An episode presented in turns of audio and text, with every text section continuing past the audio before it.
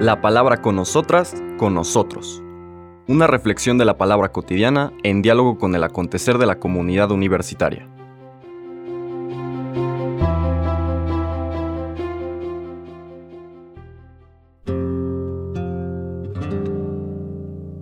Hola, buenos días.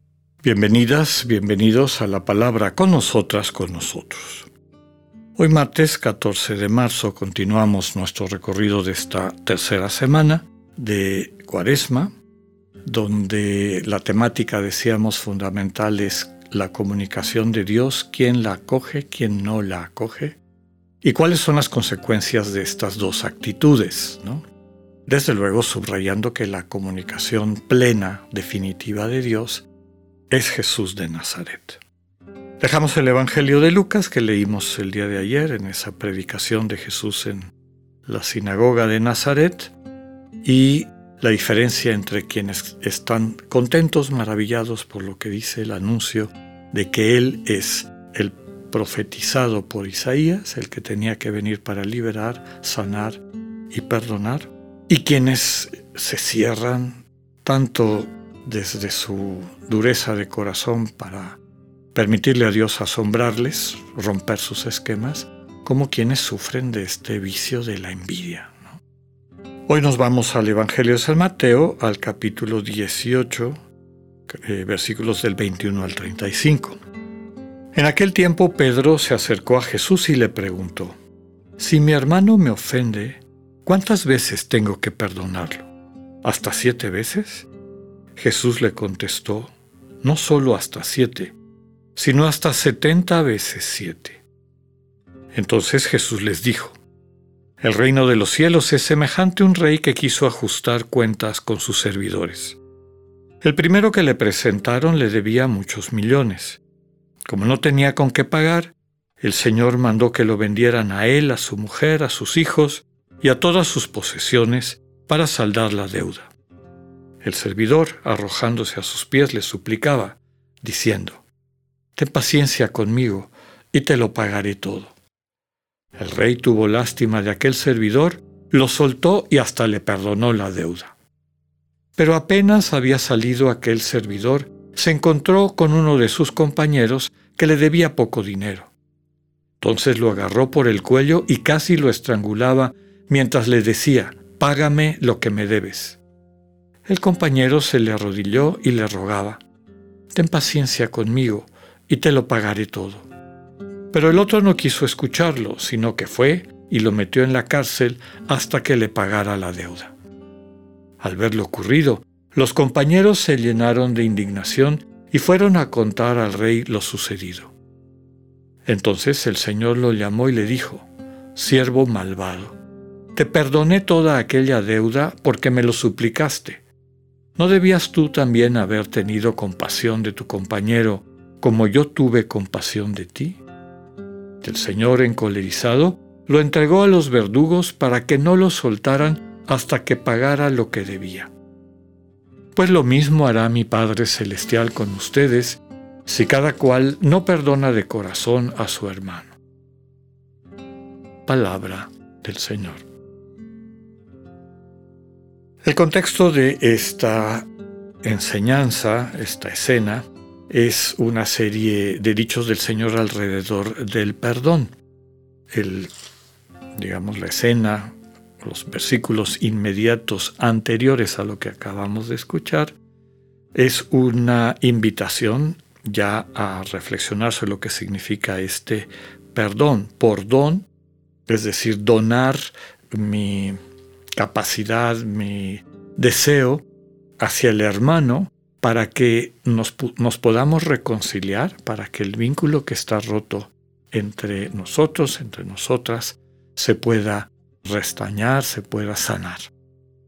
Dice ese texto previo al que acabamos de escuchar, inmediatamente anterior, si tu hermano te ofende, ve a tratar de reconciliarte con él, a, a poner las cosas con palabras, a, a, tratar de intercambiar de una manera comunicativa, a lo mejor los puntos de vista distintos, saber en dónde hubo la ruptura, en dónde se creó esta sensación de, de haber sido ofendido, agraviado por la otra persona y ver si hay una forma de sanarlo, de remediarlo. Dice ese mismo texto que si no se puede hacer entre ellos, que la persona que está buscando la reconciliación invite a un tercero, vaya con otra persona, a volver a tener este tipo de conversación, a ver si con esa tercera persona que facilite el diálogo entre los dos que están con esta ruptura, si esta, esta persona que facilita el diálogo finalmente permite que se reconcilie. Y sigue el proceso, si ni así se puede dar la reconciliación, y yo creo que lo que subraya el texto es que hay una persona que es la que está resistiendo la reconciliación, entonces se le lleva a la comunidad este dato y es la comunidad la que reunida pues trata de facilitar que se dé la reconciliación. Y termina diciendo, si ni en la comunidad ni con la comunidad aquella persona acepta la reconciliación, pues lo mejor es caer en la cuenta de su situación y caer en la cuenta también que la comunidad ha llegado ya al límite, es decir, dejarlo fuera porque es probable que pueda seguir destruyendo las relaciones con otras personas. La lectura del día de hoy, que es la que sigue a lo que acabamos de decir, continúa la enseñanza del perdón, es decir, a través del don de mi voluntad, a través de entregarme gratuitamente como don, trato de reconciliarme con la persona. Después de lo que les acabo de decir, que el Señor comparte con sus discípulos, Pedro, como para pararse el cuello un poco, dice, ah, ok, si mi hermano me ofende, ¿cuántas veces tengo que perdonarlo? ¿Hasta siete veces? Ya saben ustedes que el siete es número perfecto. De hecho, es un, digamos, un ofrecimiento generoso de Pedro, porque el rabinismo de la época decía que hasta cuatro veces había que perdonar a los hermanos, ¿no? que si los ofendían. Entonces Pedro va un poquito más. Pero el Señor va todavía más a fondo y le dice no siete, sino setenta veces siete, que es una expresión eh, idiomática que significa siempre, siempre hay que perdonar. Y les pone esta parábola que ya escuchamos, ¿no? De, del servidor que tenía una deuda impagable, eran diez mil talentos, diez mil costales de plata. o sea, nadie lo podía pagar. Era una deuda impagable.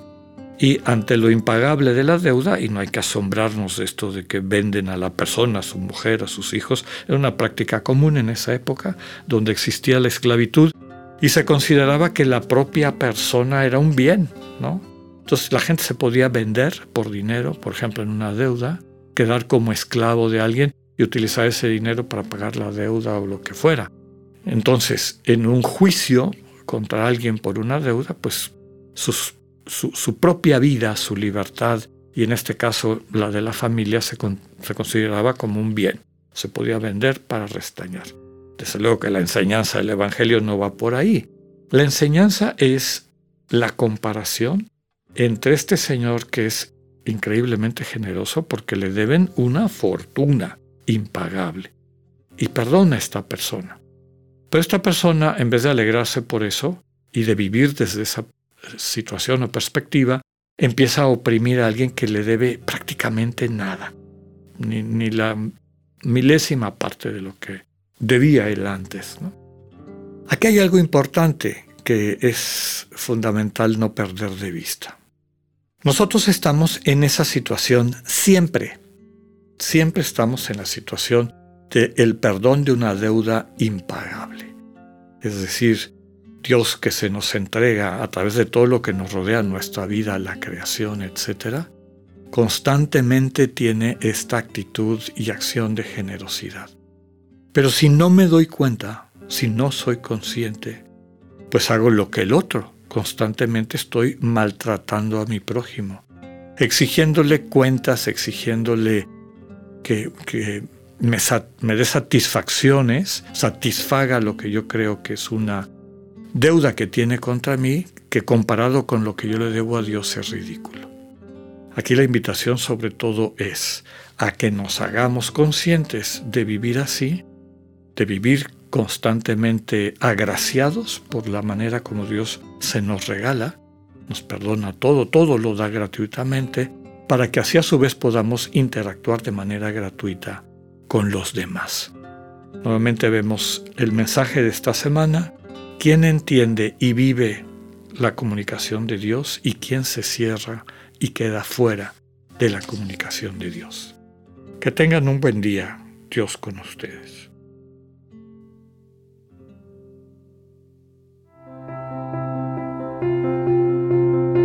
Acabamos de escuchar el mensaje del Padre Alexander Satirka. Escúchalo de lunes a viernes a las 8.45 de la mañana por radioiberoleón.com, a través de nuestra app gratuita para iOS y Android o por Spotify. Esta es una producción de Radio Ibero León en colaboración con el ITESO, Universidad Jesuita de Guadalajara.